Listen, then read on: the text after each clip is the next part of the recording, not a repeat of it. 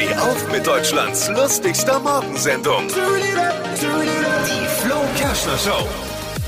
Guten Morgen, Flo hier. Der Wendler-Shop ist dicht. Oh Nein. Ganz im Gegensatz zu Wendler selber, der ist ja nicht mehr ganz dicht.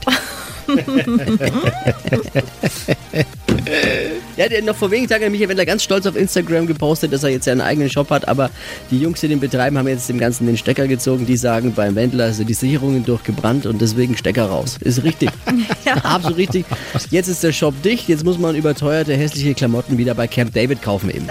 Es ist halt so. Was hat Flo heute Morgen noch so erzählt? Jetzt neu. Alle Gags der Show in einem Podcast. Podcast Flo's Gags des Tages. Klickt jetzt hitradio n1.de.